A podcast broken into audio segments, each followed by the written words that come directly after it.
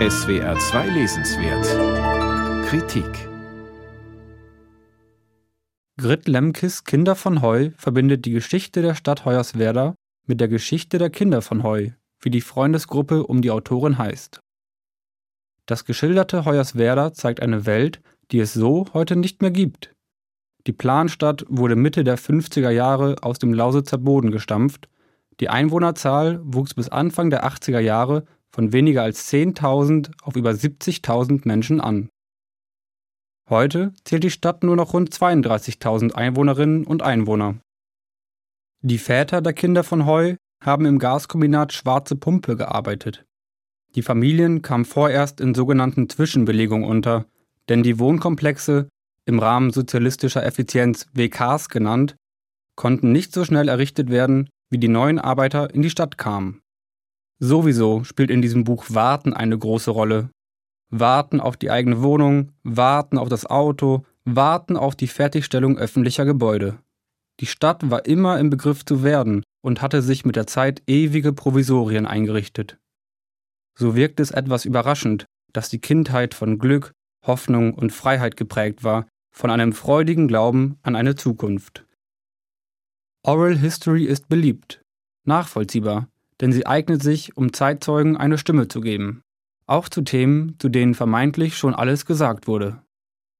Grit Lemkes Oral History lässt Zeit- und Augenzeugen zwar unkommentiert sprechen, bettet die Aussagen jedoch in einen eigenen literarischen Kontext ein.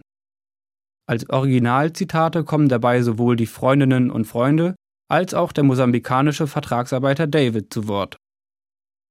Besonders authentisch wirken die Begriffe aus Alltagssprache und Mundart, die kursiv markiert sind. Es wird malocht, Stullen werden geschmiert und Musik wird auf der Klampfe gemacht. Es gibt Symbole und literarische Motive, die das Sachbuch zu einem belletristischen Sachbuch machen. Die Kittelschürze zum Beispiel macht alle Frauen zur Mutter. Man kümmert sich im Kollektiv um die Kinder, Verwandtschaft spielt da keine Rolle. Das Moment des Kollektiven zieht sich durch die gesamte Kindheit. Draußen spielen die Kinder zusammen, die Pflichten rund ums Haus werden nachbarschaftlich geteilt, in Reih und Glied stehen die Schichtarbeiter in den Bussen zum Kraftwerk. Und im Sommer macht die ganze Stadt gemeinsam Urlaub am See. Wo sich dieser See befindet, soll einst ein Dorf mit Tagebau gewesen sein, und der Legende nach ist die Dorfkirche auf dem Grund des Sees noch erhalten. Das verschlungene Dorf gibt also eine Vorahnung, was bald mit Hoyerswerda passieren wird. Als Heranwachsende lernen die Kinder von Heu, sich besser nicht auf Zukunftsversprechen zu verlassen. Die Unbekümmertheit der Jugendlichen verfliegt, als der Einfluss der DDR immer spürbarer wird und sie erkennen, dass sich alle großen Versprechen noch immer im Bau befinden. Freiheit erkämpfen sich die Kinder von Heu im Jugendclub und formieren um ihn herum eine linke Szene. Doch das Gemeinschaftsgefühl wird in Rivalität verkehrt, wenn linke und rechte Gruppen um die Vormachtstellung in der Stadt kämpfen.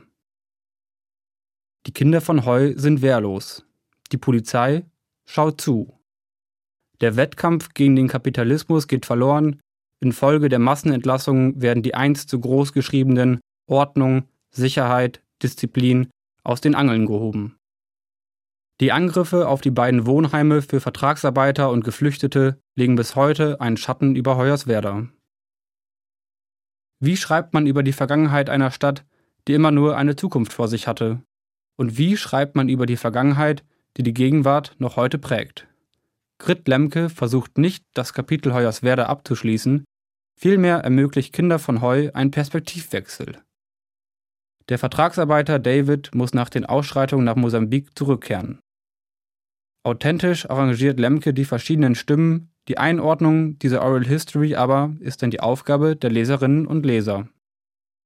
Grit Lemke, Kinder von Heu, Freiheit, Glück, Terror, erschien bei Surkamp Nova, 255 Seiten für 16 Euro